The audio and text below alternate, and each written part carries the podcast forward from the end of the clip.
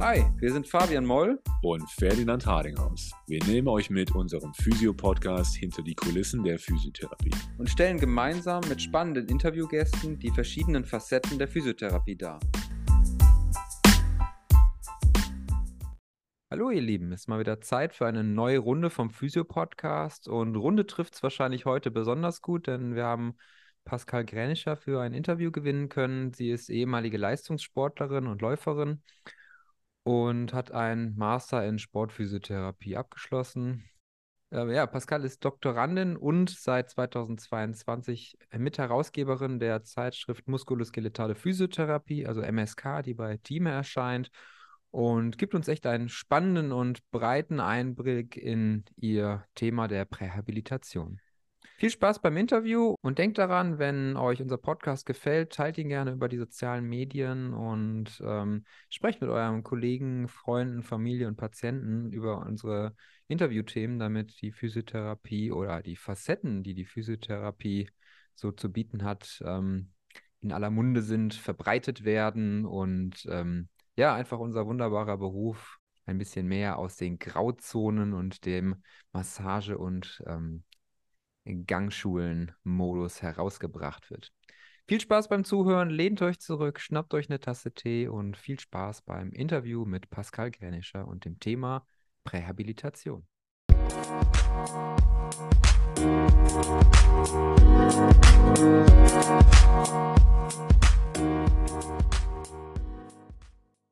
Diese Folge wird von Appointment gesponsert. Appointment ist deine Lösung für eine unkomplizierte, anwenderfreundliche und sichere Administration in deiner Physiopraxis.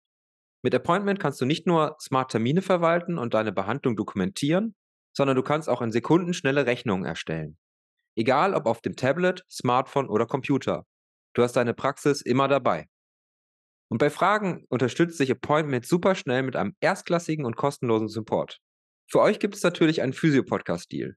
Mit dem Code PhysioPodcast23 schenkt ihr Appointment bei Abschluss eines Basic-Abos 10% auf die ersten 12 Monate. Am besten schaust du direkt mal unter www.appointment.com vorbei und meldest dich zu einer kostenlosen und unverbindlichen Testphase an.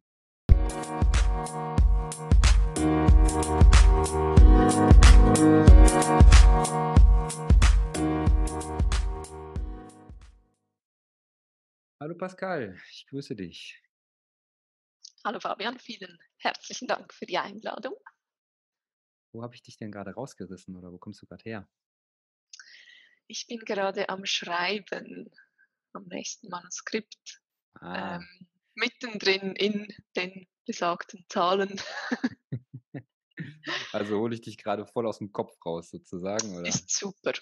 Ist gerade ein guter vorstellen. Moment. Ja, ist gerade war es eine Stelle, wo ja eine Pause sehr, sehr wertvoll sein kann, auch für, für Input. Oh ja, damit sich das Hirn wieder etwas neu orientieren kann. Ja, das geht mir auch immer so. Wenn ich so merke, meine Füße werden irgendwie so ein bisschen unruhig oder so, ich verkopfe mich so. Da mhm. muss dann irgendwie ein bisschen Bewegung her oder irgendwas und dann läuft es auf einmal viel einfach anders. Ja, genau. Also wirklich die Zellen etwas auf andere Gedanken bringen und ja, mehr ist nicht immer mehr. Wenn man länger dran sitzt, wird es nicht unbedingt besser. Nee. Von dem her äh, ja, bin ich da eher mit dem Intervallgedanken daran intensiv ja. und dann aber auch wieder Pause. Da gibt es auch von äh, John Strelecki, fällt mir gerade ein, dieses Buch Big Five for Life, ähm, mhm. wo es ähm, im Grunde eine fiktive Geschichte über eine, eine Company, eine Firma, also eine Informatikfirma geht, ähm, wo im Grunde jeder so seinen Arbeitsalltag als Angestellter freigestalten kann. Also man kann sich selber ähm, so viel Urlaub nehmen, wie man möchte, die Arbeitszeiten, die ähm, äh, Termine und sowas so legen, also extrem frei gehalten und ähm, so die ganze Geschichte ist halt damit, also ähm, verbunden, dass zwei Menschen sich kennenlernen, beziehungsweise zwei Menschen entsprechend ähm, ihre Erfahrungen auch zu diesem ganzen Thema Arbeit und auch Sinn des Lebens irgendwie ähm, austauschen und sehr schön geschrieben, einfach wie Menschen durch ihre Freizeit, ist natürlich sehr, also sehr hochstilisiert, aber sehr ähm, einfach oder durch die, durch die, durch die Freiheit im Kopf und im, im körperlichen Bewegen halt einfach einen viel besseren Output haben. Mhm.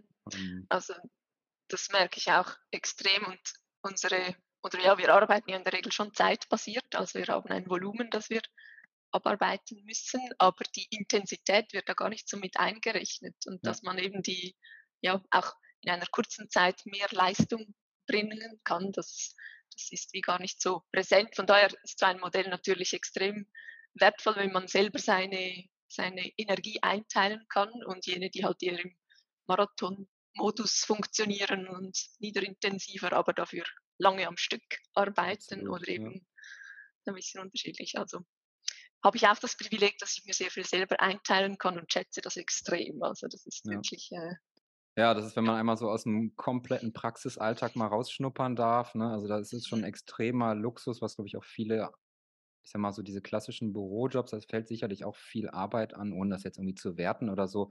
Aber du bist halt, sobald du in diesem Praxisalltag oder an der Arbeit mit Menschen bist, immer halt ne, über die Taktung, du kannst ja gar, also du musst ja einfach funktionieren.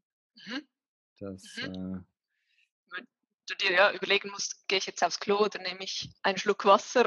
Genau. ist genau. das wirklich so eine ganz andere Geschichte? Ja, ja und äh, winkt auch eigentlich ganz gut schon zu unserem Thema rüber ähm, oder zu deinem Thema vielmehr, ähm, wenn man sich das mal anguckt, wie man im Grunde auf, ich sag mal, ja, sagen wir mal, Krankheitsbilder ähm, draufschauen kann, was die Vorbereitung, die Nachbereitung angeht. Ähm, du bist ja sehr, wenn ich das so richtig überblicken kann, in dem Thema Prähab Prähabilitation, boah, schweres Wort. ähm, vielleicht gerade mit dem Kontext, den wir da gerade auch so hatten, was, was, was ist denn überhaupt Prähabilita Prähabilitation? Boah, muss ich jetzt aber die nächsten ja, Stunden Prähab ist Prehab. Abkürzung Prehab ist. Äh, What is Prehab? ja, also wirklich eine gute Überleitung aus meiner Sicht, weil aus ja, das wirklich eine sehr individuelle Geschichte auch ist oder sein sollte. Ähm, ganz kurz gesagt ist es eine Vorbereitung auf ein einschneidendes Erlebnis, jetzt in unserem Kontext als, als Physios oder im Gesundheitswesen die Vorbereitung auf einen operativen Eingriff, also nach Ausschöpfung der, der konservativen Maßnahmen, ähm, wird dann eigentlich wie der Patientenpfad etwas abgebogen und äh, man arbeitet nicht mehr unbedingt nur lokal an ja, beispielsweise Knie, sondern man bereitet den, den Menschen, den Körper gesamtheitlich auf dieses Ereignis vor, um dann einerseits ähm, die Operation möglichst gut zu überstehen, aber auch andererseits vielleicht sogar eine noch bessere Ausgangslage für die nachfolgende Rehabilitation zu schaffen. Das sind so ein bisschen unterschiedliche Ziele, was man auch merkt, dass das nicht für alle immer ganz klar ist, auch wenn man die, die Forschung anschaut. Aber ja, generell geht es primär darum, ähm, sich auf diesen, diesen Anlass, diese Operation vorzubereiten. Ist das, würdest du sagen, also ich sage erstmal, wenn ich das so höre, ich habe Operationen rausgehört, ich habe Vorbereiten rausgehört, ähm, wir kennen alle irgendwie so das Thema Rehabilitation, wir kennen auch alle irgendwie das Thema Prävention, das ist äh, oft ne, in, der, in der Lehre ähm, also das sind zumindest Wörter, die ich in der Lehre gehört habe, die irgendwie in der Theorie auch vermittelt worden sind, aber so dieses äh, Prähabilitieren, Prähabili, was ist denn das Verb davon? Wird immer schwerer hier.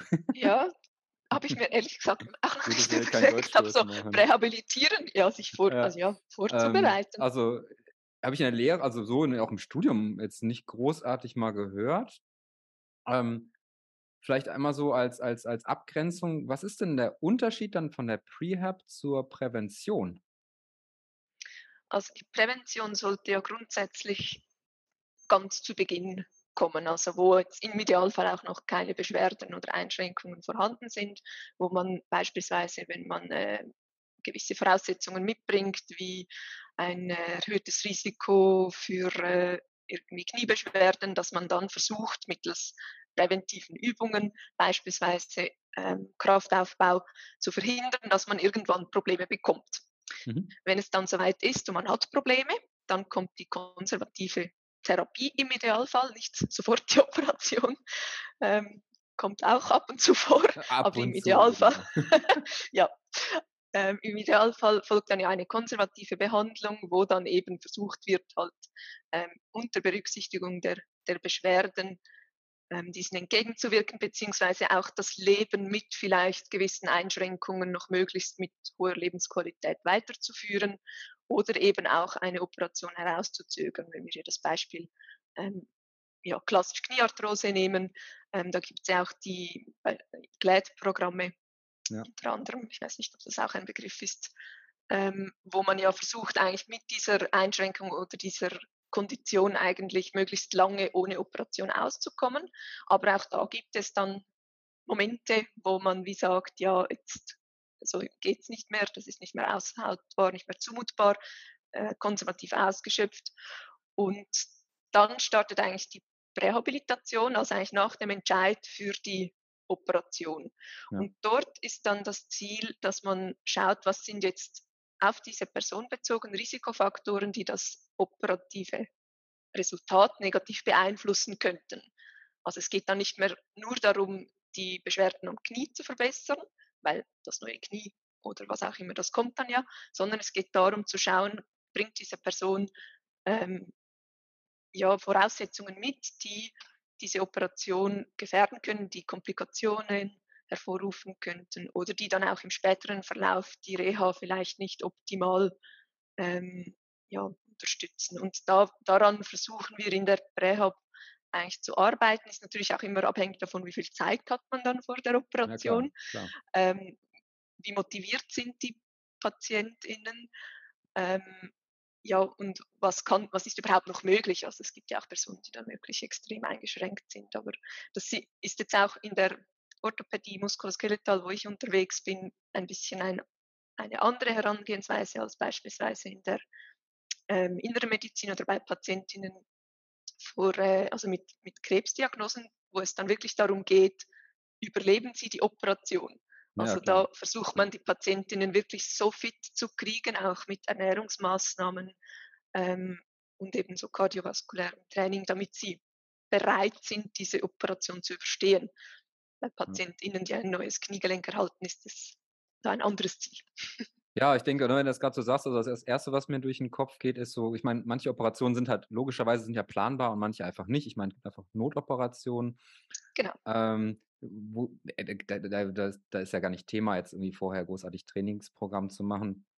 Ähm, und ähm, wenn ich so überlege, so, also ich, ich habe jetzt mit Krebspatienten vor allem in der Ausbildung und auch so die, ja, das erste Jahr danach eigentlich so am ehesten zu tun gehabt und immer so auf der ähm, ähm, Palliativstation unterwegs ist, ähm, wie wichtig das dann immer war mit de diesen Menschen, die ja dann sehr hoch krank, äh, hochgradig krank sind, ähm, trotzdem körperliches Training zu machen, um für die nächste, selbst für die nächste Chemotherapie Genau. ähm, möglichst fit zu sein. Und das ist natürlich bei solchen Operationen nochmal, ne, also da kenne ich mich jetzt nicht so mega aus, weil das einfach nicht meine Patienten waren, aber so was den Chemotherapiebereich angeht, habe ich zumindest ein paar gesehen.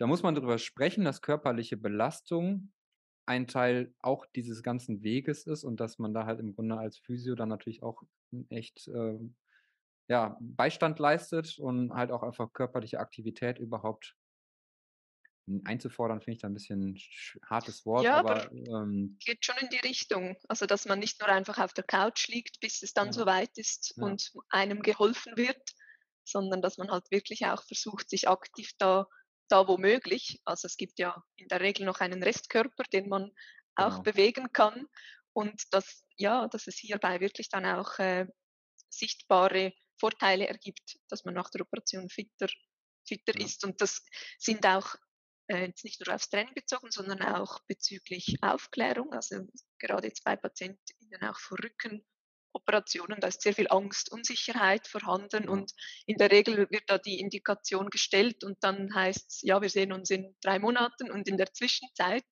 ja, sind, ja, und die fühlen sich dann auch nicht wirklich ja. begleitet und da kann man schon sehr viel mit Aufklärung, was passiert, wenn ich eintrete in den Spital, äh, was ist der Ablauf, wie geht es mir nachher? Werde ich Schmerzen haben? Das sind so aus unserer Sicht vielleicht kleine Dinge, die aber wirklich einen, einen großen Einfluss haben können, wie, wie selbstvertraut oder ähm, zuversichtlich die PatientInnen auch in diese ja, Operationen hineingehen. Ja, aber es kennt ja jeder diesen Stressvogel, ne? Also, wenn ich mir überlege, ich habe, keine Ahnung, in X Wochen meinen Zahnarzttermin, ob das jetzt operativ irgendwas gemacht wird oder nicht. Also, äh, da macht man sich ja schon Gedanken und je weniger also, ist ja gar nicht so so gar nicht kann theoretisch 'n Problem sein, dass du viel zu viel von diesem ganzen Gesundheitssystem kennst oder zu wenig, dann fängst du halt an, dir die Gedanken zu machen. Und Ja. wenn ich wenn ich mir dann angucke, also, ich sage mal, das, was ja höchstens vor 'ner Operation passiert ist, im Normalfall, will ich jetzt mal so sagen, kriegst halt ein Aufklärungsgespräch und wenn's gut läuft, hast du vor der Operation vielleicht deine Gehstützen schon bekommen. So, das ist ja der eigentliche Standard. Also, ähm, wie man das als Standard bezeichnen kann, weiß ich gar nicht. Aber es ist ja schon also, da könnt ne, also, das, was du beschreibst und das das ist ja auch das, was was ich dann so spannend jetzt finde halt, dass man da halt doch mehr machen könnte. Ähm, Mhm. du mit deinem deinem Spezialblick auf das Thema, was mich da noch was mir grad noch so eingefallen ist, ähm, bevor wir ein bisschen tiefer einsteigen noch, ähm, wenn ich das jetzt höre, was mir durch den Kopf geht, die Patienten trainieren vor 'ner Operation und die Operation ist ja geplant und ist auch 'n gewisser Wirtschaftsfaktor sozusagen. Ähm, was ist denn also, ich meine, für 'n Patienten ist es ja gut, aber es gibt's denn auch Fälle, wo Menschen dann halt keine Operation mehr brauchten oder ist es jetzt für die Prähabilitation, ähm, eher so, dass wirklich die Entscheidung et cetera so fix ist und auch die das Beschwerdebild so stark ist, dass, na ja, sich zumindest der der Kahn nicht mehr ganz rumreißen lässt? Ja, in der Theorie sollte es so sein, da wir Mhm. ja die Indikation für die Operation erst dann stellen sollten, wenn wirklich alle Maßnahmen ausgeschöpft sind. In der Praxis beziehungsweise auch in, äh, einigen Studien jetzt unabhängig ob Knie oder oder Rücken, wo ich mich jetzt gerade so etwas bewege, gibt's aber doch Zahlen von bis zu 20 % der Patientinnen, die dann keine Operation mehr hatten. Wow. Es sch Ja. stand nicht immer warum. Also, es stand schon, ob's, äh, verschoben wurde oder eben wirklich abgesagt. Ja. Und bei bei einer, äh, da wurde wirklich klar gesagt, die war nicht mehr nötig. Und das ist dann schon eine große 'ne große Quote. Ja, Ähm 20 % sind schon ordentlich, also Mhm. Jetzt bei Knie, wobei da ja wirklich auch, ähm, ja, die Frage ist, was sind wirklich Indikations ähm, Ja. Faktoren für für die Operation, aber da kenne ich mich jetzt nicht ausreichend aus. Das ist die Ja, aber ich meine, also, das ist ja jetzt also, so 'n Gefühl, was man ja schon kriegt, ist, dass Patienten tendenziell eher 'n bisschen also, so ja auch tendenziell eher zu früh operiert werden und zumindest meinem Gefühl nach auch, dass, ähm, die die konservativen Maßnahmen schon allein was, ähm, Trainingssteuerung, wirklich mal wirklich mal so 'n Plan to Act und so was, ne? 'Ne gewisse, ähm, auch Aufklärung und Ausbildung von Patienten im Trainingsbereich, dass das eigentlich viel, viel zu gering ausgeschöpft wird, also, viel mehr passiv behandelt wird und Mhm. oder halt irgendwie so 'n Standardtrainingsprogramm, wo der Mensch, der Patient, die Patientin selber gar nicht so die Stellschrauben selber in der Hand hat, sondern es muss immer der Mhm. Spezialist alles machen. Mhm. Ja, und durch das auch die die Selbstverantwortung nicht übernehmen kann oder Ja, und auch genau. nicht äh, ja, nicht wirklich versteht vielleicht oder nachvollziehen kann, warum es so wichtig ist, dass man die Übung jetzt macht, bis man nicht mehr kann und nicht einfach nur die 10 Wiederholungen, die auf dem Papier stehen. Und ich denke, das ist nicht ein Prähab-spezifisches Problem. Das ist generell in Mhm. der Physiotherapie, ähm, verbreitet, dass wir eher unterdosiert behandeln und, ähm, dabei ist vielleicht schon die Prähab nochmals so ein konzentrierter Rahmen, wo es die PatientInnen oder die TherapeutInnen auch schaffen, sich nochmals aufzuraffen und, äh, Ja. wie nochmals mehr reinzugeben. Ähm, hängt ja auch etwas zusammen, dass so einschneidende Erlebnisse auch möglicherweise so wie ein Zeitfenster sind, um gewisse, ähm, Verhaltensweisen zu ändern oder Ja. zu initiieren. Und das kann schon damit auch etwas zusammenspielen, weil rein auf die Intervention bezogen ist es nichts Neues oder keine Ne. Zauberei. Es sind es sind eigentlich es ist normales Training, es ist nicht wirklich, ähm, nur auf auf die Körperregion bezogen, die unters Messer kommt, aber es geht darum, maximal auszubelasten und einen möglichst hohen Trainingsreiz zu generieren, bezogen auf den Übungsteil und die Aufklärung halt zu ja, noch mehr zu unterstützen, was vielleicht im im Therapiealltag, wenn man jemanden monatelang hat, auch zu kurz kommt, weil man den Mhm. Fokus nicht mehr hat. 20 Ja, das das das ist mir am Tag. Ja, genau, das ist die gute die die genau, die die Therapeutenseite ist auch immer sicherlich das Thema Und was mir gerade eingefallen ist, als du da gesagt hast, diesen Zeitrahmen, ähm, also wenn man sich über Zielformulierung mal Gedanken macht und das zum Beispiel an so einer Smart, äh, ähm, an diesem Akronym Smart oder Rumba irgendwie so orientiert, ne, dann ist ja immer eine Sache auch so terminierbar. Und wenn ich einfach weiß, also das kann das ganze Thema auch, also zumindest was, was diesen, diesen, diese Metaebene oder dieses Drumherum der, der Zielformulierung angeht, sicherlich auch nochmal mehr ähm, greifbar machen im Vergleich zu, okay, ich muss irgendwann wieder meine Rückenschmerzen weghaben. Genau, sie also, sind ja eh immer da. Ich muss jetzt damit leben oder so. Sie sind ja. eh da. Das ist so endlos und das, das Terminierte ist sicher, sicher auch ein, ein hilfreicher Punkt. Plus sind die meisten Programme aktuell ja auch in Studiensettings, die dann auch vielleicht Therapeuten, PatientInnenseiten noch eine andere Motivation auch vorhanden ist, weil man weiß, es ist noch ein Projekt dahinter. Ja, ja, genau. Ähm, also das ist, macht einfach, ne, also das S in Smart ist ja spezifisch und das ist also sicher, also je mehr das Ganze, also je mehr das, je spezifischer dass das Krankheitsbild vom Patienten, von der Patientin auch gefasst werden kann, also desto mehr spricht man irgendwie eine gemeinsame Sprache, um was es eigentlich geht, so, ne? Mhm. Ja, auf alle Fälle. Also das ist schon, schon entscheidend. Und dann auch halt wirklich auf die auf die einzelnen Voraussetzungen einzugehen. Also jetzt auch, aber eben, das ist wieder, wie gesagt, auch Physio-Alltag. Ähm, normalerweise, dass man die Dosierung halt äh, individuell anpasst und nicht ähm, ja, das einfach bei allen 10 mal 3 Wiederholungen. Das ist äh, Wahnsinn, ne? wie sich das gefühlt weltweit hat sich das irgendwie so mit diesen 3 mal 10 und was alles, ja. Kraft, was alles Krafttraining wirklich im Sinne von Hypertrophietraining sein soll, da ja, fragt man sich. Was sich schon schimpft. Wahnsinn, ey. Und dann mhm. alle so an Bauchmuskeln trainieren und das war es dann schon. Ja, und da muss man schon auch sagen, gibt es auch aktuell noch sehr viele Prähab-Studien, die so aufgebaut sind. Also wo man sich dann auch fragt, ob ich jetzt mit zehnmal die Füße ähm, wackeln wirklich eine bessere Treppengehfähigkeit erreiche, ist dann auch fraglich. Also so die, die ähm, den Zusammenhang von Intervention und was ich eigentlich erreichen möchte, ist da auch nicht immer gegeben, ist mhm. wirklich auch noch in den Kinderschuhen, aber war auch ist auch sehr spannend, was da teilweise gemacht ja. wird. Ja, das ist echt so ein Spagat. Ne? Also, wenn ich, also wir haben jetzt gerade mit dem äh, Dr. Donald McHugh eine Folge ähm, im Podcast äh, rausgebracht zum Krafttraining, der auch echt ne, einen Doktor in Immunologie und in Biologie und halt seit Ewigkeiten im Krafttrainingsbereich auch unterwegs. Und wenn man den anquatscht und zu Exercise, wer ist das, zu Program Planning vom Exercise ähm, anschaut, dann, dann der, der sprudelt nur vor Variablen so. Und das ist natürlich, das ist natürlich das Gegenteil. Also man kann halt an so vielen Variablen drehen, wenn es ja. um, um, um, um körperliches Training geht. Ähm, da muss man, also da, klar, auf der einen Seite muss man sicherlich pragmatisch sein und auf der anderen Seite sollte man auch irgendwie den Patienten nicht oder Patientin nicht überfordern mhm. mit dem Ganzen, aber ja. deswegen komplett in die Anspruchslosigkeit zu gehen und wirklich jeden Schulter Patient mit Schulterbeschwerden mit Außenrotation trainieren zu lassen. ja, äh, ich meine, gut, da sind wir im Endeffekt wieder im Clinical Reasoning und ne, auch einfach mal gucken, dass man halt nicht einfach nur äh, A für A macht oder was auch immer. Schema. Äh, genau, aber das Nachschauen. Halt. Aber ähm, ja, das ist wirklich, äh, ist wirklich ganz, ganz entscheidend. Und ja, wie gesagt, eigentlich in allen, allen Bereichen, dass es, wirklich, dass es das ankommt, was man ja bewirken möchte und nicht nur in der Theorie. Ähm, ja. ja, das Ziel hat, die Kraft muss jetzt verbessert werden in dieser Zeit und wir machen etwas, was ja unter Krafttraining läuft, aber nicht wirklich den Effekt hat. Ja. Und wie du sagst, es muss wirklich praktikabel auch sein.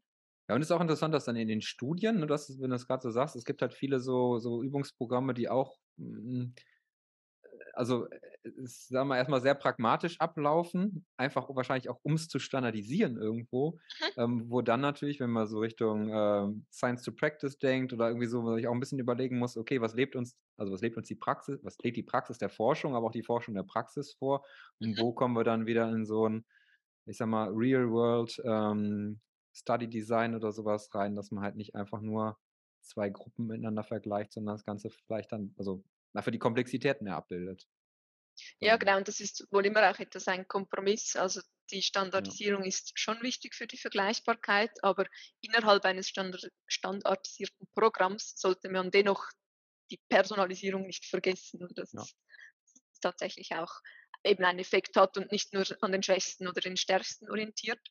Und ja, das mit, den, mit der Randomisierung ist natürlich auch einerseits sehr wichtig, aber da haben wir jetzt auch gesehen, dass es nicht immer die, vielleicht nicht immer die sinnvollste Variante ist, gerade auch in Interventionsstudien, wo die Motivation eine große Rolle spielt und man dann gewisse Personen einfach nicht in den Studien drin hat, weil die einfach schon gar nicht erst teilnehmen oder so übermotiviert sind, wenn sie in der Kontrollgruppe landen, dann machen sie jetzt im Fall von Prähab dennoch, ja, gehen sie genau. wahnsinnig viel trainieren. Also das verzerrt dann auch wieder. Von dem her ist das RCT auch nicht nur das einzig wahre. Also da braucht es wie verschiedene äh, Modelle, die, die da auch zusammen dann diesen Body of Evidence bilden sollten. Ja. Naja, und also ein, ein erster Schritt ist sicherlich dann nochmal die Gruppen, also eine Stratifizierung mit einzubauen, aber ja. dann wird es halt auch so groß irgendwann, dann brauchst du ja dann auf einmal unfassbar viele Probanden und also äh, ist, äh, man fragt sich dann echt so, wer das eigentlich leisten soll, aber das wäre halt zumindest das theoretische Konstrukt, um irgendwie das Ganze ein bisschen mehr abzubilden, aber ja. Ja, genau, also das ist schon auch eine große Frage jetzt bei der Prähab. Wer profitiert tatsächlich davon? Also sind es eben die ganz Schwachen oder sind es die, die schon, schon sehr fit sind? Kriegen wir mhm. die überhaupt noch fitter? Und von dem her würde sich eine, eine Stratifizierung hier sehr anbieten für weitere Untersuchungen, weil die eigentlich gar nicht vergleichbar sind. Also der eine hatten wir auch, der ging noch sechs Stunden wandern vor der Operation ja. und die andere konnte nicht mehr vom Stuhl aufstehen und die sind dann in, in der gleichen Gruppe. Das ist dann schon nicht ganz dieselbe Voraussetzung. Nee, das stimmt. Also sehr heterogen dann. Aber lass uns noch mal einmal so einen Bogen kurz zurückspannen. Warum machen wir uns eigentlich, oder generell so, warum können oder sollten wir uns als Physios oder als Gesundheitssystem Gedanken darum machen, vor einer Operation nochmal so zielgerichtet zu trainieren? Also was sind so die Problemstellungen, aus denen eigentlich so dieses ganze Prähab-Thema entstanden ist?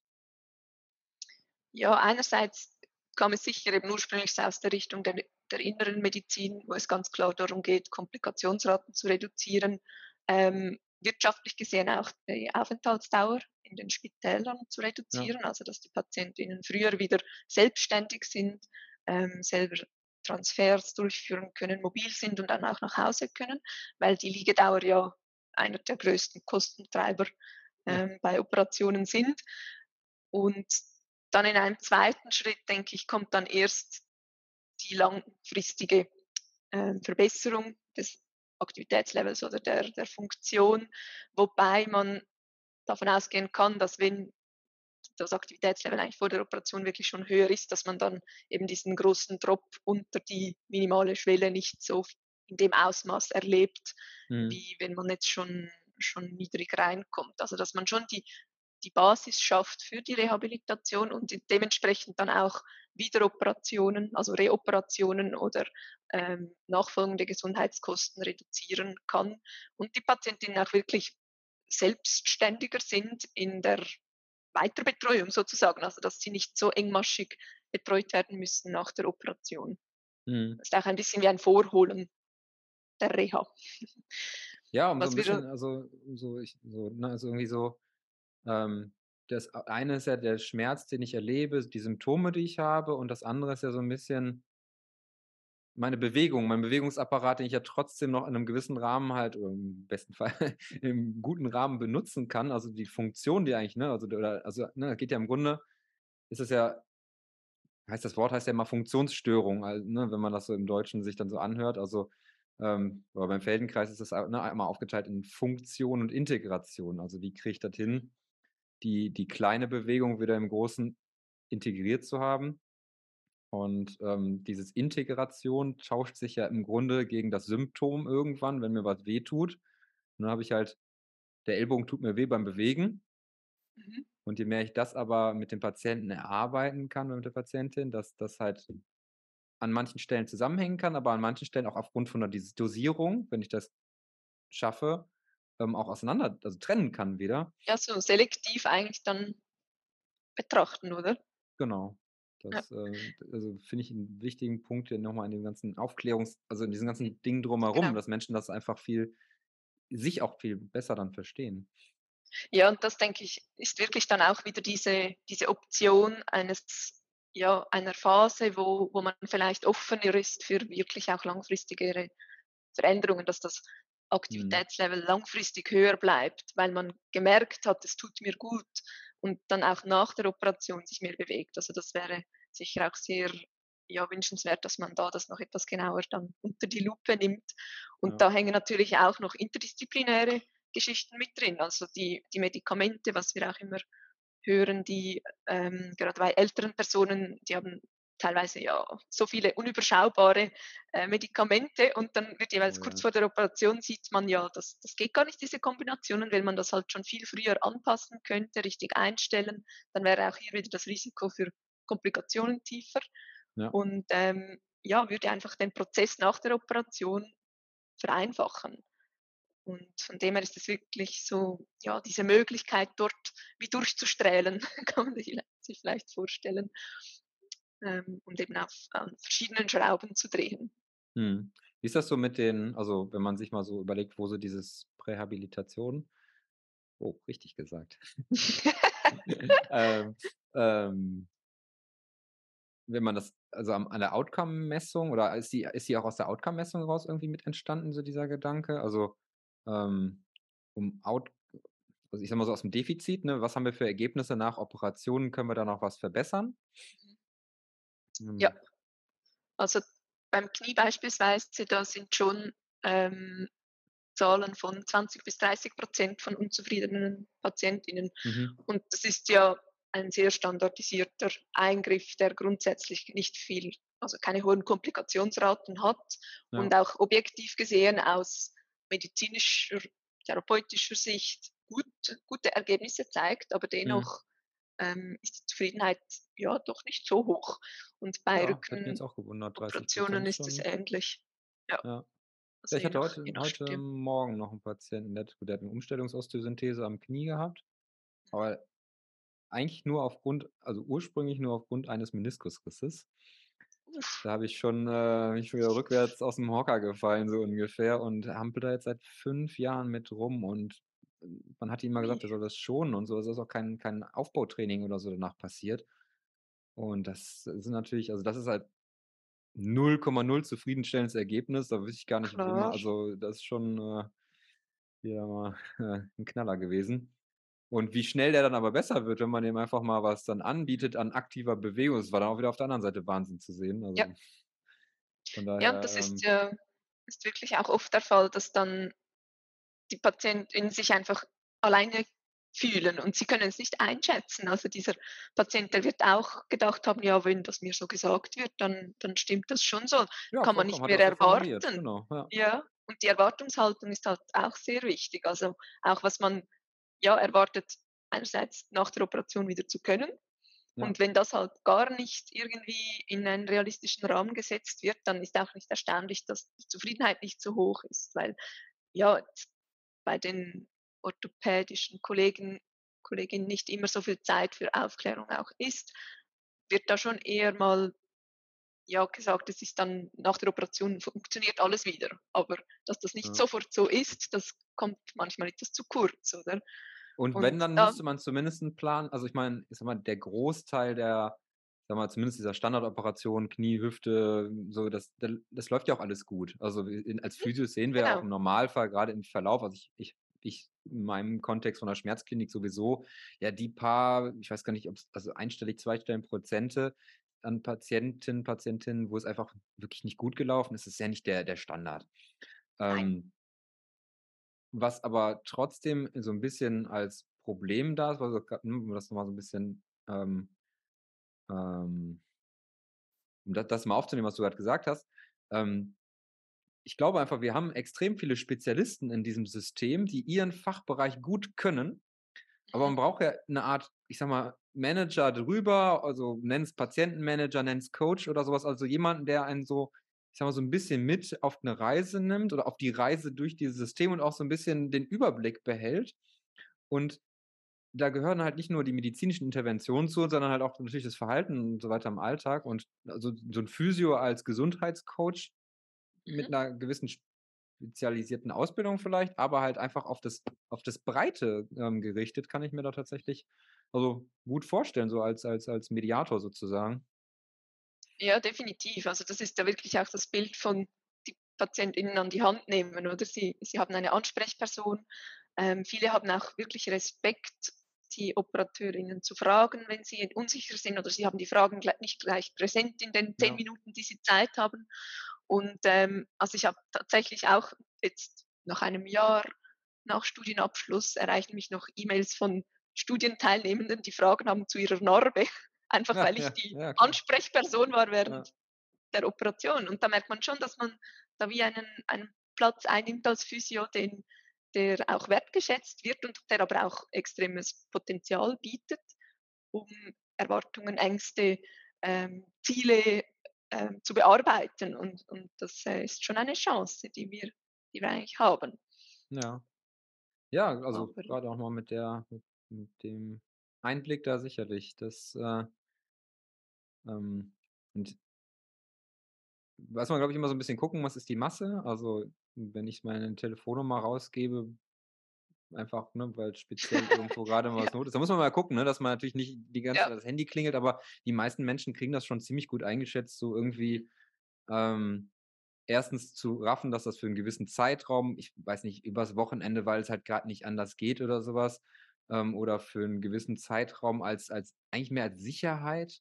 So, ich mhm. könnte jemanden kontaktieren, ja. wenn, ist, glaube ich, der größere Faktor, als dass jetzt dann jeder meint, wegen jedem Pups anzurufen. Ähm, klar, da ist wieder das Problem im Gesundheitssystem. Je mehr Patienten, je mehr Menschen, desto mehr äh, wird das halt, also muss man echt aufpassen, dass das nicht so, so, ein, so ein Lauffeuer wird. Ja, also de definitiv, dass es dann nicht nur darauf hinausläuft, dass man äh, Anfragen beantwortet und, und, Patienten koordiniert.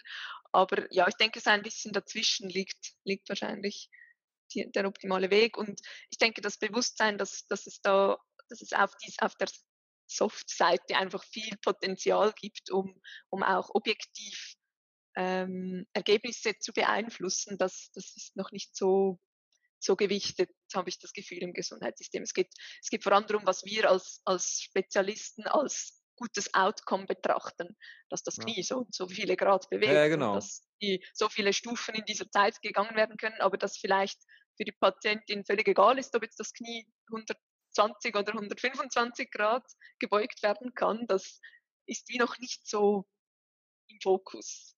Ja, denke, für den Gelenkmessen-Nerd ist das dann schon. Wäre mal ganz interessant, ja. äh, ich weiß gar nicht, ob es da Untersuchungen zu gibt, ähm, ob es einen Unterschied im Outcome gibt, wenn die Patienten einfach die Möglichkeit hätten, einen Spezialisten oder einen Coach oder sowas, in dem, also jetzt für den Bewegungsapparat zu kontaktieren, ohne dass, zu nötig, dass es nötig ist, äh, im Vergleich dazu, dass sie einfach nur durchgeschleust werden, einfach weil sie dadurch eine mhm. gewisse Sicherheit einfach haben, so rein von der psychischen Ebene. Wäre ich mal ganz interessant. Fände ich sehr interessant. Ich ja, sehe schon, ich sehe schon. ja, und auch, also gerade.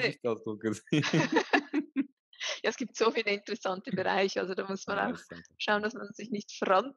Aber wirklich die Patientinnenperspektive, finde ich, ist ein, ein ja, unter, untersuchtes Thema, mhm. ähm, jetzt auch bei der Prähop, weil ich eigentlich auch gerne wissen, wissen würde, was die Patientinnen schon gerne vor der Operation gewusst hätten, beispielsweise. Ja, ja, genau, absolut. Oder? Also das wäre auch so ein, ein Ansatz, nicht nur, was wir jetzt als Physios denken, ist wichtig für die Patientin zu wissen, sondern was finden denn die, die das schon erlebt haben, wäre vielleicht hilfreich gewesen. Oder dass sie jetzt ja, ja irgendwie schneller wieder unterwegs wären.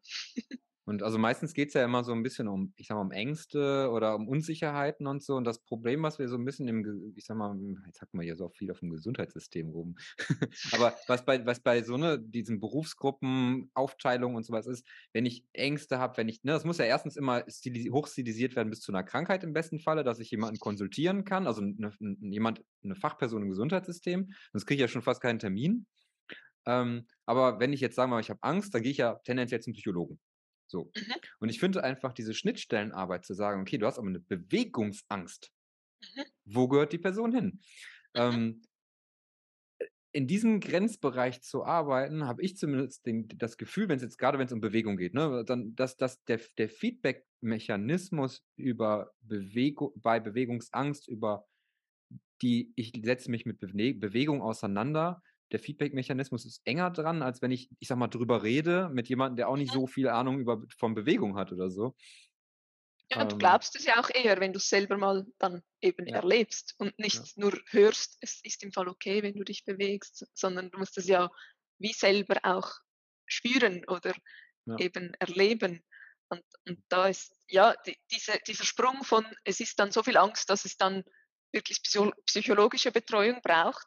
Ähm, wäre schön, wenn man da schon davor dann präventiv ja. im, im Rahmen einer Prähabilitation vielleicht diese abholen kann, dass die gar nicht erst sich so aufbauen bis zu einer Operation hin oder danach, ja. ähm, weil es oft ja auch da, darum geht, einfach zu verstehen, was, was geschieht und die Ängste in einen realistischen Kontext zu setzen, weil ja. viele Personen einfach nicht wissen, ist ja Schmerz, viel Schmerz, eine Operation klingt so nach viel. Ist ja, auch viel, aber, die Keule. Ja, genau. Also was, und, und haben vielleicht noch nicht, nicht viel Erfahrung mit, mit Schmerzen. Und das, das einordnen zu können, ist wahrscheinlich einfach sehr wichtig. Ja.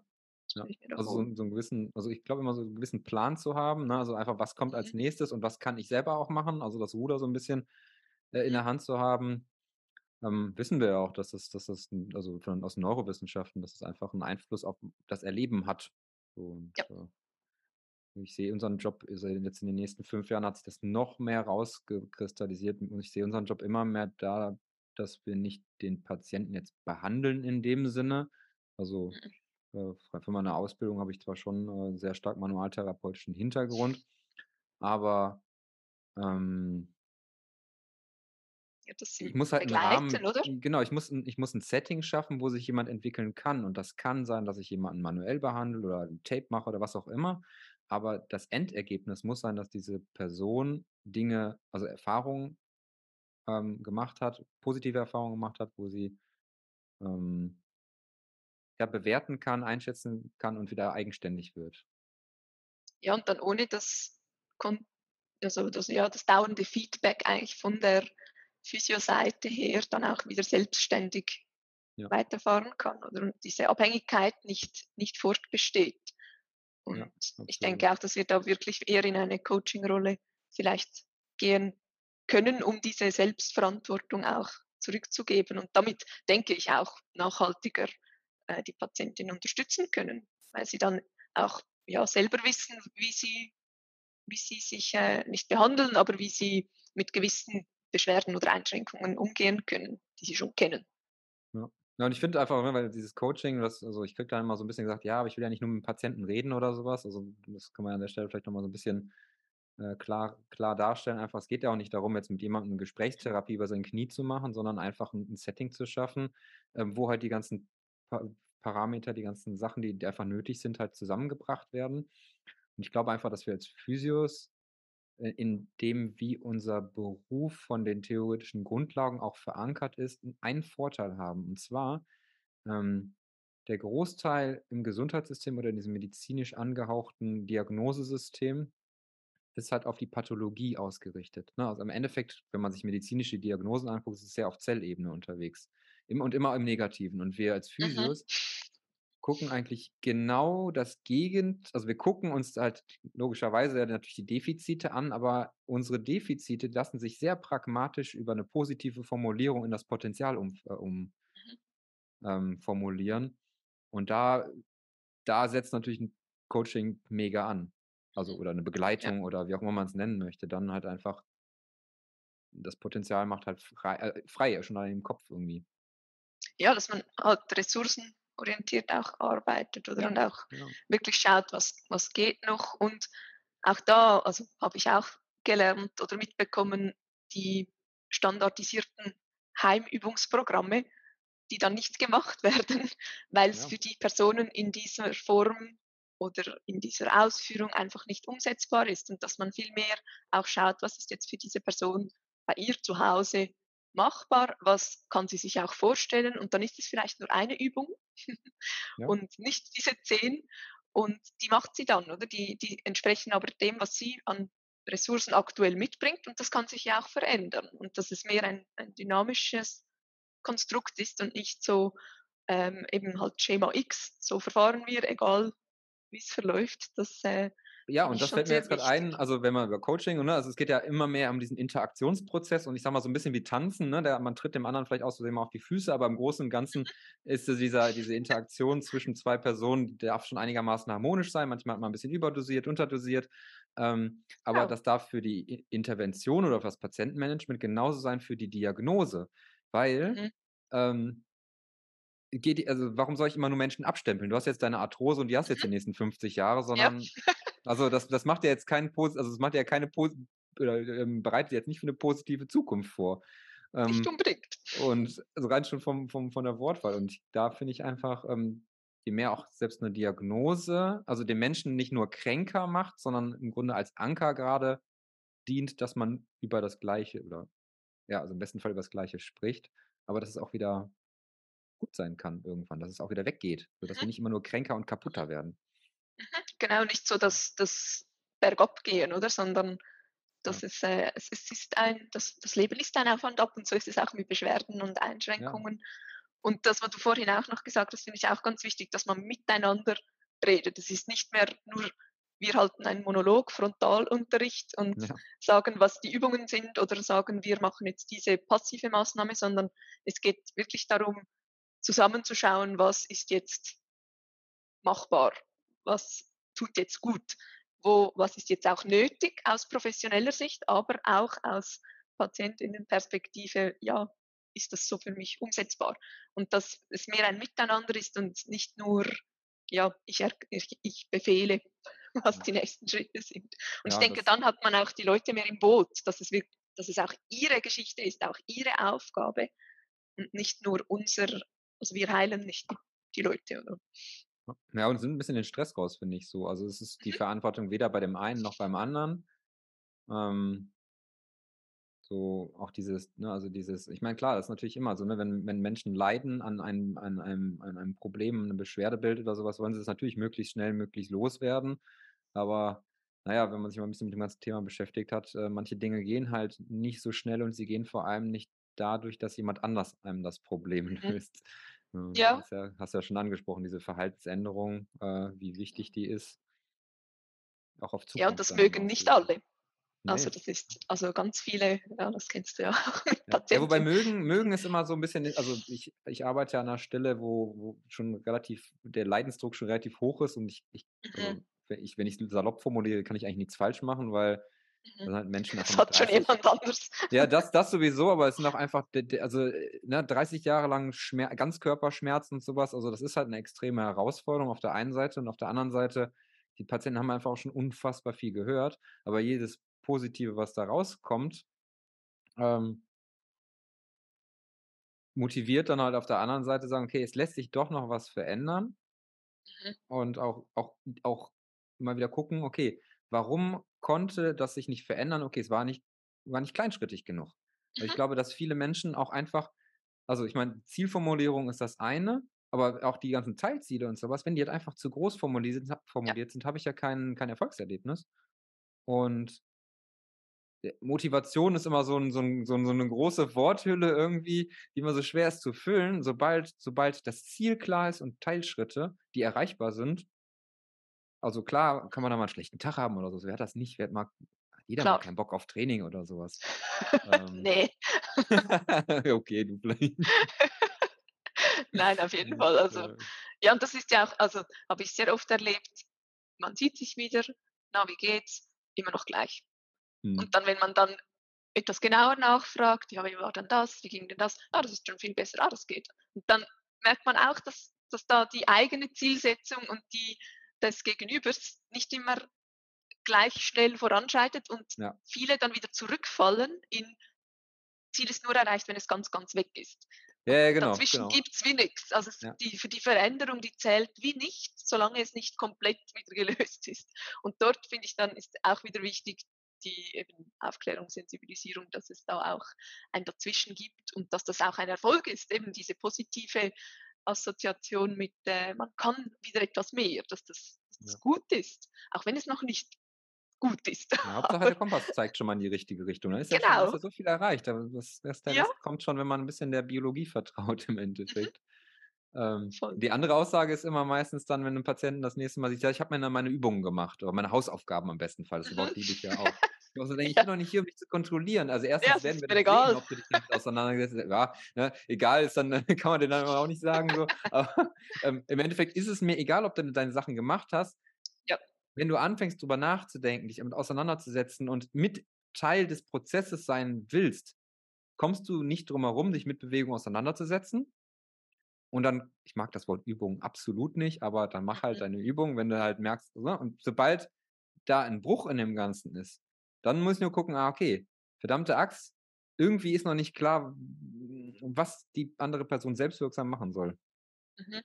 Ja, dann ist es noch nicht angekommen, oder? Dann ist wirklich noch weiterhin das, das äh, Szenario, du machst mich gesund ja. und nicht, ich trage etwas dazu bei. Und ja, die Personen, die dann kommen, ja, ich habe wieder nichts gemacht, dann ja. denke ich manchmal, oder habe ich gedacht, dann bye bye, sehen wir uns, wenn du das gemacht hast, weil ja, jetzt sind wir wie nicht an einer, an einer äh, Stelle, wo wir gemeinsam weiterfahren können. Ich muss nicht neben dir stehen, wenn du die Übungen machst oder genau, das Training machst. Ich bin hier, um dich bei der Progression zu unterstützen oder Fragen zu beantworten oder äh, äh, ich bin nicht der Aufpasser. Und das ist halt schon noch in vielen Köpfen so drin, dass, dass wir da. Ja, das stimmt, das stimmt absolut. ähm, lass uns mal ein bisschen über deine Forschung vielleicht noch sprechen, bevor wir hier in der Zielvereinbarung des Pat im Patientenmanagement äh, zu verlieren. Physio-Problematiken. ja, ist ja wichtig, passt ja, gehört ja auch irgendwie in den, also in diesen Kontext gehört das mhm. auf jeden Fall sehr wichtig rein, nochmal auf diese Metaebene. Ja, warum gibt es diese äh, Prehab? Ähm, also im Endeffekt ist es ja noch ein weiterer Baustein. Da muss man sich ja schon fragen, wie viele Baustein, Bausteine packt man um so ein Patientenmanagement oder in so ein Patientenmanagement rein. Macht es ja nicht unbedingt, also meistens, wenn mhm. man es anbaut, nicht unbedingt, also macht es eher komplexer, sage ich mal. Muss man ja auch erstmal durchschauen von außen. Ja. Ähm, aber ihr habt ja anscheinend ähm, zu diesem ganzen Thema Prähabilitation Studien gemacht, Untersuchungen gemacht. Ähm, magst du vielleicht einmal so dein, dein Thema da, das ist ja auch dein PhD-Thema, wenn ich das äh, richtig im Kopf mhm. habe. genau, sehr also tief drin.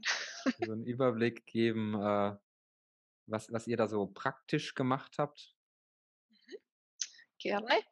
Ähm, ja, im Moment bin ich vor allem mit dem Thema Patientinnen vor Knie-Totalprothese beschäftigt. Also ich beschäftige mich grundsätzlich mit allen orthopädischen äh, Eingriffen, aber da ich nicht auf allen Hochzeiten gleichzeitig tanzen ja. kann, ist jetzt mal das Knie zuvorderst, auch weil wir da praktisch gesehen bei uns in der Klinik äh, sehr viele Operationen durchführen. Also mhm. wir haben irgendwie 350 Patientinnen jedes Jahr und eben relativ gut vergleichbar, weil der Eingriff an sich sehr standardisiert ist ja. und die Patientinnen grundsätzlich auch noch relativ fit sind. Also um, um eine physiotherapeutische Intervention zu testen, ist das ja ein, eine angenehme Zielgruppe.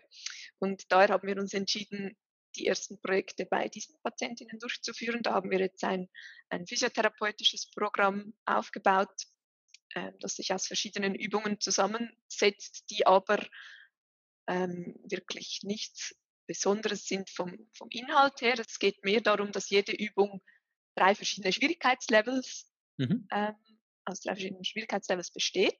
Das heißt, dass eigentlich das erste Level für alle Patientinnen, egal was sie nicht mehr können oder noch können, durchführbar ist, um eben auch eine gewisse Vergleichbarkeit zu gewährleisten und dann aber in den Schwierigkeitslevels ähm, die Dosierung individuell angepasst werden kann. Das heißt auch Beispiel ähm, Kniebeuge, die haben wir zuerst im, ja, nur so vom Stuhl aufstehen. Mhm das Mithilfsmittel, was auch immer, kann man natürlich dann über die Wiederholungszahl, über Zusatzgewicht auch steigern, wenn es noch sehr einfach gehalten ist, ja. bis dann hin zur einbeinigen Kniebeuge, wo dann die Schwierigkeit wieder ähm, mehr betont wird. Und das Ziel ist wirklich global die Fitness zu verbessern, also mhm. jetzt nicht spezifische Hypertrophie-Effekte zu zeigen, weil wir ein Programm mit vier bis acht Wochen jetzt mal definiert haben, um doch einen gewissen Zeitraum ähm, zur Verfügung zu haben. Aber es geht primär darum, die Funktion im Alltag eigentlich zu mhm. erhalten mhm. oder vielleicht sogar etwas zu verbessern, indem wir die Patientinnen physisch möglichst viel bewegen. Ja. Das ist auch nicht so, dass dann alle alle Übungen machen, sondern die entsprechenden Therapeutinnen, die wählen dann aus für die, also gemeinsam mit den Patientinnen, was für sie jetzt besonders wichtig ist. Und dann nutzen sie die Zeit dann, soweit das geht, optimal aus. Ähm, Education haben wir auch einen Teil darin, der ist aber noch nicht so ganz ausgebaut, da sind wir noch dran. Ähm, geht vor allem um Schmerzaufklärung. Ähm, nur schon eben die Tatsache, dass es nach der Operation noch Schmerzen gibt, ist für viele erstaunlich. Und ähm, ja. sind so Transfers ein Thema, wie die werden auch geübt, gehen an Stöcken. Ähm, wie kann man das zu Hause vorbereiten? Also dass hm. man so Teppiche vielleicht zur Seite räumt und ja, eigentlich so ganz einfache, kleine Themen, die aber für die Patientin dann im Moment eine Herausforderung darstellen können und ihnen schon gewisse Sicherheit geben, dass sie wirklich alles im Griff haben, wenn sie dann vom Spital nach Hause kommen. Und ja, das ist so etwas der Edukationsteil. Bei Interessierten wird auch noch mehr auf die Operation selber eingegangen, was passiert da, ja. ähm, was ist das, der Ablauf ähm, nach Eintritt bis zum Austritt und was sind die Übungen, die man dann schon nach der Operation im Spital wieder machen darf. Die sind dann auch stolz, wenn sie die schon können. Genau. wenn dann die Physio das erste genau, Mal das kommt. Ist, ja, also wie so, wie so, ich, so Medaillen sammeln in so einem Spiel, ne? so ein bisschen irgendwie so. Genau. Also wirklich so sich die, die oder die Belohnung da irgendwie abholen. Na, ich kann das ja schon alles. Ich brauche ja. können sie nur, brauchen sie gar nicht zeigen. So. Das, äh Und von dem her, ja, es ist wirklich nicht ein komplexes, also inhaltlich komplexes Programm, aber das Ziel ist, und das konnten wir jetzt auch zeigen im, Pilotversuch, wo wir jetzt auch noch ähm, ja, die Machbarkeit überprüft haben bei uns in der Klinik, weil die mhm. praktische Implementierung einfach der größte Stolperstein ist, dass ja. es dann auch nachhaltig funktioniert, dass es in alle Abläufe integriert werden kann, dass sich alle Schnittstellen austauschen. Das ist in der Klinik so, ja. Genau, und das war auch ein Fokus dieser ersten Pilotstudie und die sollte jetzt dann bald publiziert werden und da wurden wirklich jetzt auch äh, positive Effekte auf das Aktivitätslevel mhm. signifikant äh, sichtbar. Das war sehr schön zu sehen, dass wir da schon etwas erreicht haben. Auf Weg sind. Genau, aber eben kleine Gruppe, 20 Personen. Ja. Und jetzt wäre das Ziel dann in einem größeren Format die ganzen Learnings da reinzupacken und das anzuschauen, beziehungsweise weiten wir jetzt noch auf Patientinnen mit Rückenoperation, also vor ah, Rückenoperation ja. aus. Und weil wir Und da dann mit Kontrollgruppe oder haben. wie macht also wie? Ja, also im Pilot hatten wir eine Kontrollgruppe ganz normal randomisiert. Hm. Ähm, jetzt ja, ist wirklich die Diskussion noch im Team, ob wir bei der großen Studie das auch so durchführen, weil wirklich ein großes Thema die Rekrutierung war und viele unbedingt im Programm teilnehmen wollten und dann nicht in der Studie teilnahmen, wenn sie nicht in die Interventionsgruppe kommen. das heißt, die, die Kontrollgruppe wäre dann praktisch ähm, ein Standard Verfahren. Ja. Oder man könnte ja auch zwei unterschiedliche Interventions-, also keine ja. unterschiedlichen PRIA-Programme oder sowas nehmen. Das ist auch eine noch bestehende Idee. Dort ist dann jeweils schwierig, wirklich Unterschiede zu sehen, aber ja. ähm, das ist auch immer ein Thema mit äh, auch so Sham-Interventions, dass man ganz niederschwellig äh, etwas macht. ja, genau. Wobei das vielleicht auch schon einen Effekt hat, nur und dass ja, man klar. etwas tut. Ähm, aber ist auch eine Überlegung. Oder ob wir einfach ja, jetzt mal alle einschließen, die möchten. Ähm, mhm.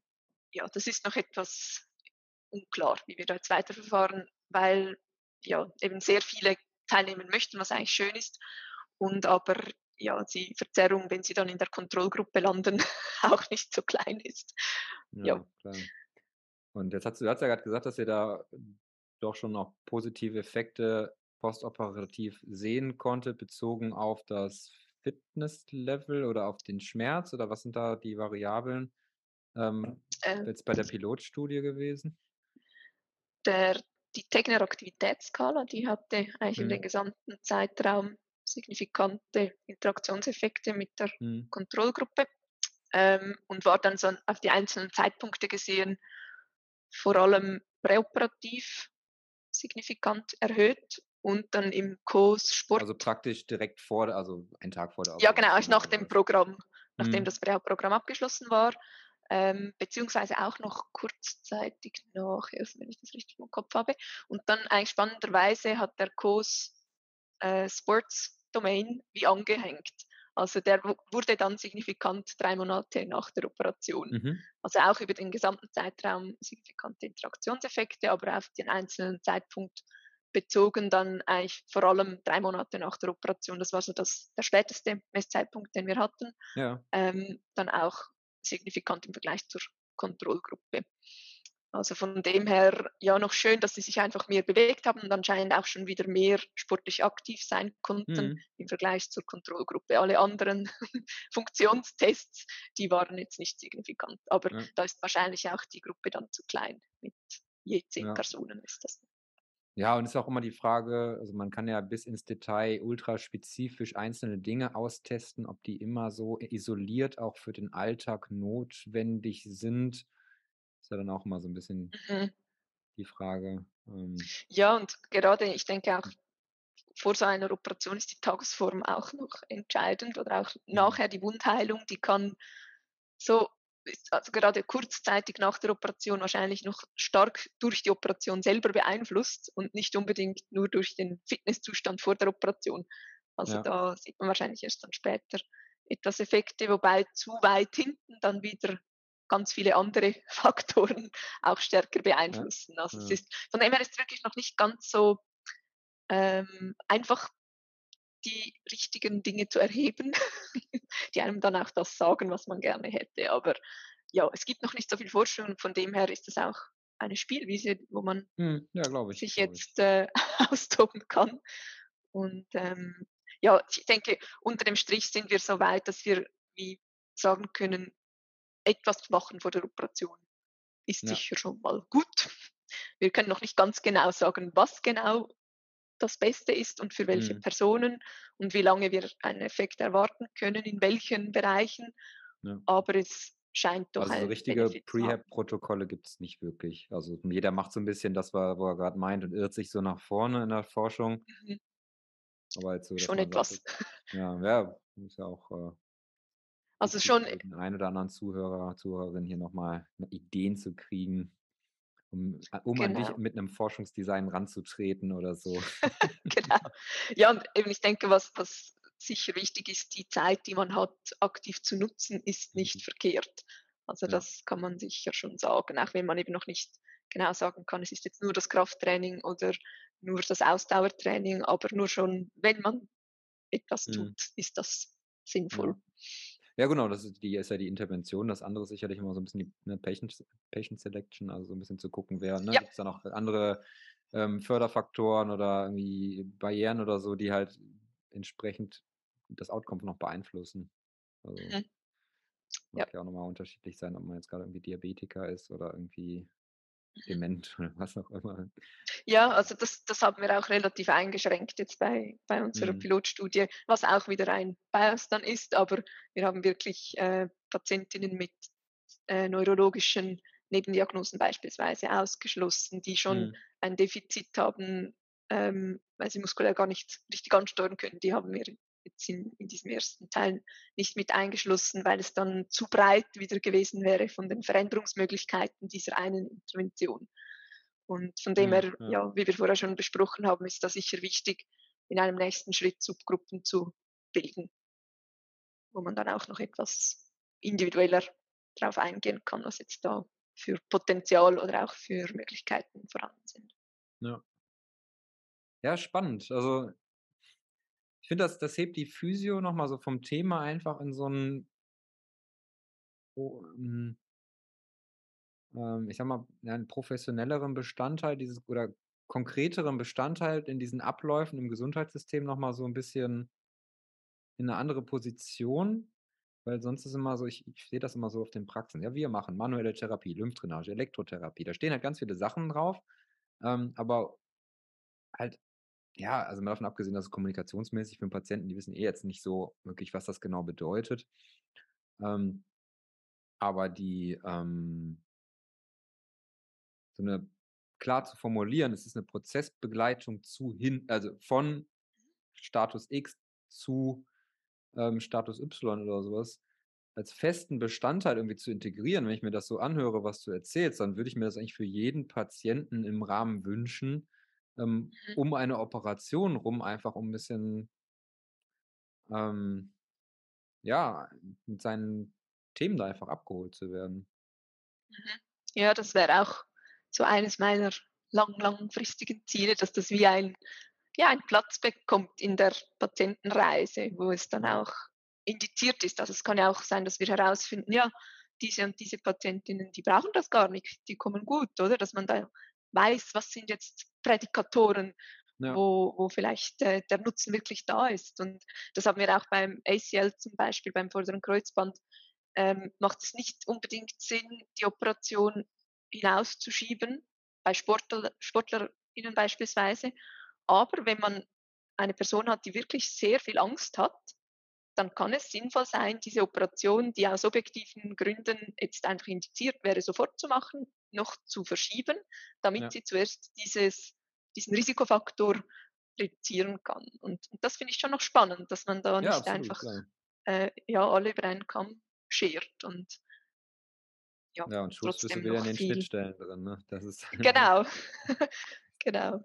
Ähm, vielleicht so, ähm, was mich noch interessieren würde, so ein bisschen abschließend, ähm, im Gesundheitssystem geht es ja mal viel um Geld und vielleicht einmal so ein bisschen die Frage, ich, also ich weiß auch, in Deutschland gibt es kein Prehab jetzt, was jetzt von der Krankenkasse irgendwie, also man kann es halt über eine Krankengymnastik, Physiotherapie oder was auch immer da Verordnung halt dann irgendwie, das ist nicht im System verankert, da würde mich einmal interessieren, so wie, also einmal, wer zahlt das Ganze, sag ich mal, vielleicht so ein bisschen mit dem, auf den, mit dem Hintergrund, vielleicht kannst du da noch ein bisschen was zu, ähm, aus deiner Erfahrung oder aus deiner Auseinandersetzung sagen, so was so, also die gesundheitsökonomischen Aspekte sind die halt die Prehab beeinflusst. Also ne, wenn wir davon ausgehen, es gibt ein positives Outcome in irgendeiner Form, was sind denn das für Variablen, die eigentlich für den Kostenfaktor auch interessant sind? Mhm. Ähm, ja, vielleicht erst zu, zur Abrechnung, also wie wir das äh, durchführen können.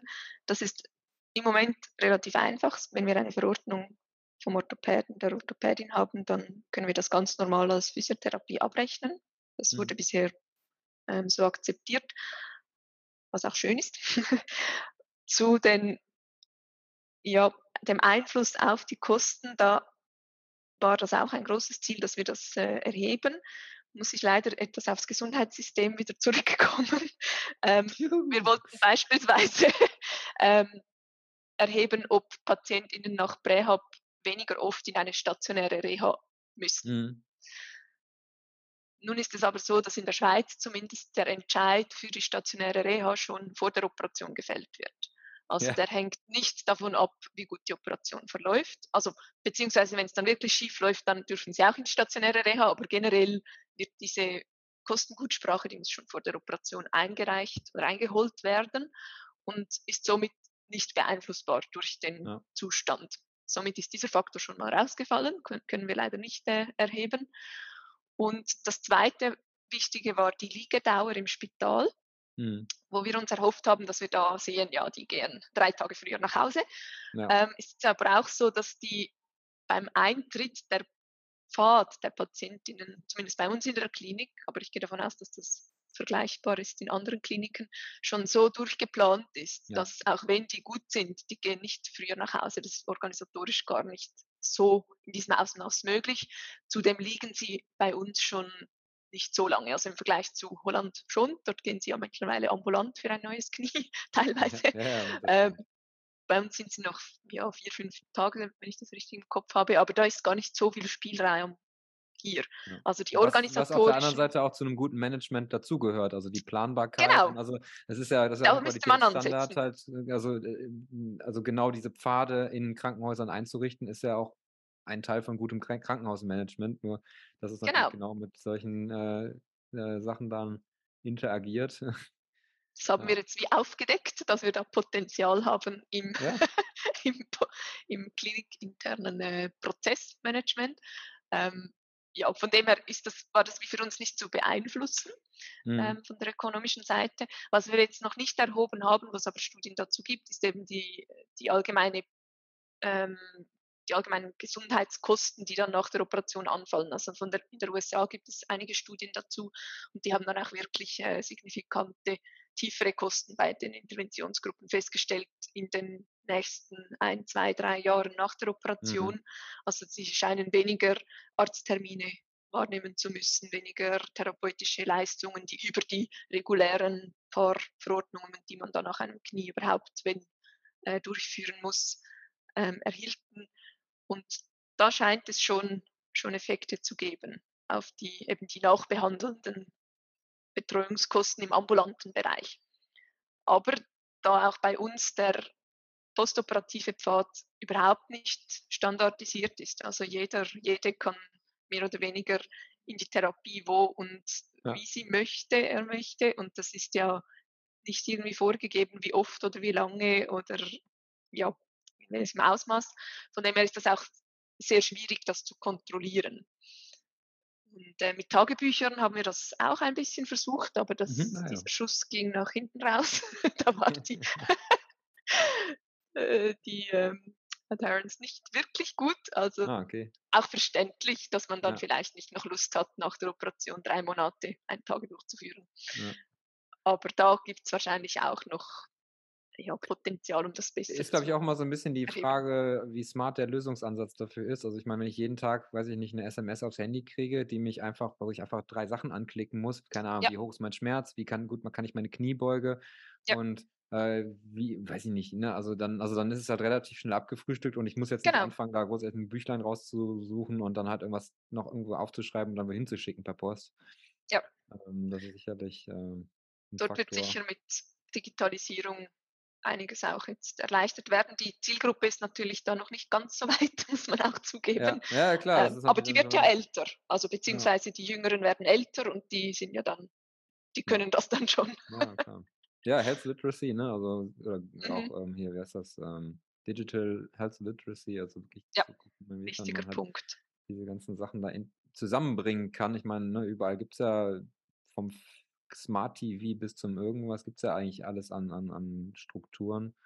Ähm, nur de, der Anspruch ist ja anscheinend, das wirklich so zu vernetzt an den Menschen zu bringen, dass es auf sein Problem auch einen Mehrwert bietet und nicht einfach nur Verwaltungsaufwand. Mhm. Das, ähm, ja, und dass, dass die, die Leute vielleicht auch sehen, was es nützt oder für was sie das machen und nicht nur ja. wieder ein Formular ja, genau. und wieder ein Formular, genau. sondern auch ja, verstehen, also, wieso wir das machen oder was, was ja, also ihnen das, das auch Praxen, bringt. In Praxen ist, dass man erst einen Papierzettel ausfüllt, dann muss man alles noch an der Rezeption sagen und dann wird es dann doch nochmal mhm. wieder eingeschrieben im Computer. Da fragt man sich schon, wo, muss das sein? Also, ja.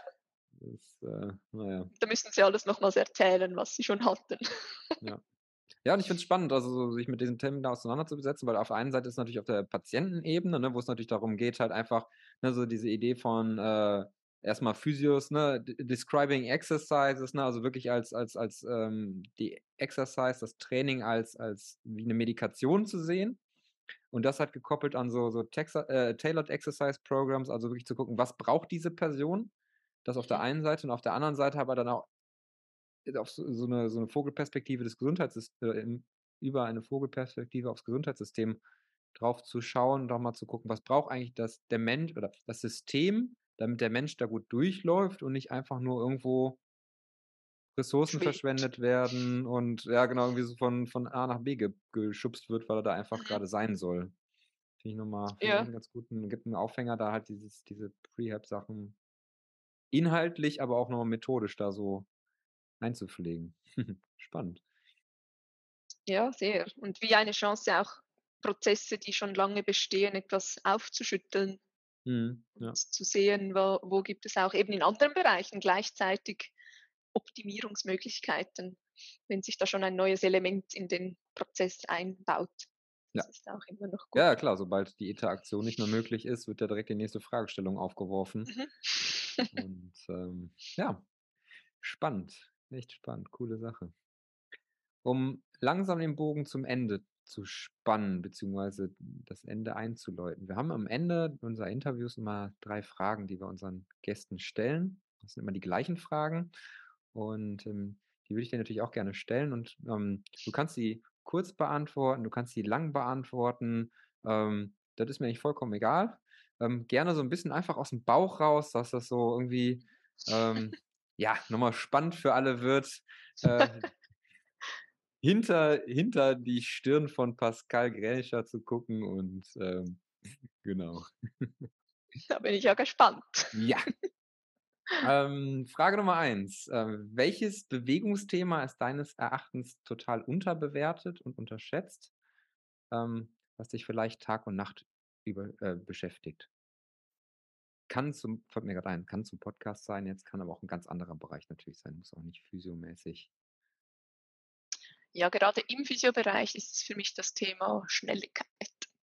Und da Schnelligkeit. Mhm. ist, mhm, das äh, ist für mich sonst ein sehr breites oder nahes Thema, aber etwas, was ich im, im physiotherapeutischen Alltag ähm, immer etwas untervertreten finde. Ja. Und ja, her Schnelligkeit. Okay. Ähm, Frage Nummer zwei. Was ist Bewegung für dich? Früher war es Leistung im positiven Sinne. Ähm, aktuell ist es äh, Freiheit und Entspannung, eigentlich fast komplett das Gegenteil. Aber mhm. was der gemeinsame Nenner ist, ist so, dass eine, ja, die gute Spannung, finde ich, ist für Bewegung mhm. für mich sehr prägnant. Da muss ich ja mal eine kurze Frage einschießen, weil ähm, ich würde das auch so ähnlich sagen. Was hat dich denn da hingebracht, dass du vom, von dem Leistung zum, zur Entspannung eher ähm, kommst, denkst, fühlst? Ja, auf der einen Seite, also ich habe Leistungssport gemacht und den mache ich jetzt nicht mehr in diesem Ausmaß, also nicht mehr wettkampfmäßig. Und hm. dieser Zeitpunkt war sicher äh, initiierend, aber wie die meisten, die Leistungssport machen oder gemacht haben, wissen, ist es dann nicht so, dass man am nächsten Tag, wo man aufhört, dann denkt, jetzt bin ich total entspannt, sondern das bleibt noch etwas, dieser, dieser Leistungsgedanke. Der Punkt, wo man mal merkt, dass es keinen Muskelkater gibt, der ist äußerst ja, interessant. genau. Und aber auch schön. Und, und ja. mittlerweile ist es schon so, dass ich, dass ich Prioritäten verändert habe in, in meinem Leben, der Sport nicht mehr die oberste Priorität ist und von dem her eine dankbare Entspannung, eine Abwechslung, ein, eine Bereicherung, was es auch früher war, aber da war es eher ein nicht, also da habe ich Sport gemacht, um besser zu werden und mhm. nicht dem, der Bewegung willen. Und jetzt merke ich einfach, Bewegung tut mir total gut und ich habe nicht jedes Mal Muskelkater. Ja. Außer ich habe zu lange nichts gemacht dann. Das genau. stimmt. Ja, cool. Danke. Ähm, Frage Nummer drei. Gibt es gerade etwas, was du neu lernst? Geduld. Ich habe immer gedacht, ich sei sehr geduldig. Mhm.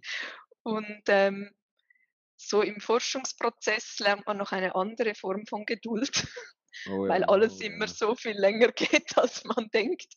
Und ich mir eigentlich auch gewöhnt bin oder war, dass ich äh, wenn ich gut oder effizient arbeite, dann geht es schnell vorwärts. Mhm. Und das ist aktuell, merke ich, dass es einfach so vielschichtig, aber durch das auch wahnsinnig interessant ist und ich nicht alles beeinflussen kann, was ja auch mal gut ist, aber ich daher auch etwas geduldiger sein muss. Und das ist eine, eine gute Lehre. Mhm. Und auch das ähm, nicht immer alles kontrollieren oder in der Hand haben können, ist auch eine gute Lehre dabei. Ja. Und oh, ja. sich dadurch nicht stressen zu lassen, ist dann noch das Sahnehäubchen. Da arbeite ich noch dran. ja, da sitzen wir wohl alle im gleichen Boot. Mhm. Ist schön, da ist nicht einsam. Stimmt. Spannend. Ich danke dir auf jeden Fall jetzt auch nochmal gerade für die letzten Fragen da, um ein bisschen persönlichen Eindruck zu kriegen. Das ist auch mal ganz schön für mich persönlich, aber auch für, für die, die uns hören. Ähm, ja, super. Ähm, danke dir aber auch fürs Interview, für deinen Einblick in dein äh, PhD-Thema und aber auch die ganzen spannenden Diskussionen drumherum. Hat mir auch mal auf jeden Fall an der einen oder anderen Stelle äh, so einen Gedanken eingepflanzt, den ich mal ein bisschen verfolgen möchte. Und äh, ja, danke dir für deine Zeit und äh, das Interesse das, oder das Herzblut, was du verstreust. Das merkt man. Ja, vielen Dank dir für, für die Gelegenheit, über dieses Thema zu sprechen, das mir auch sehr wichtig ist. Und ich schätze auch ja, den Austausch extrem über die ganzen sonstigen physiorelevanten Themen. Und es hat mir sehr viel Spaß gemacht, auch etwas ausufern zu dürfen mit dir. ausufern kann man immer. Das kann man immer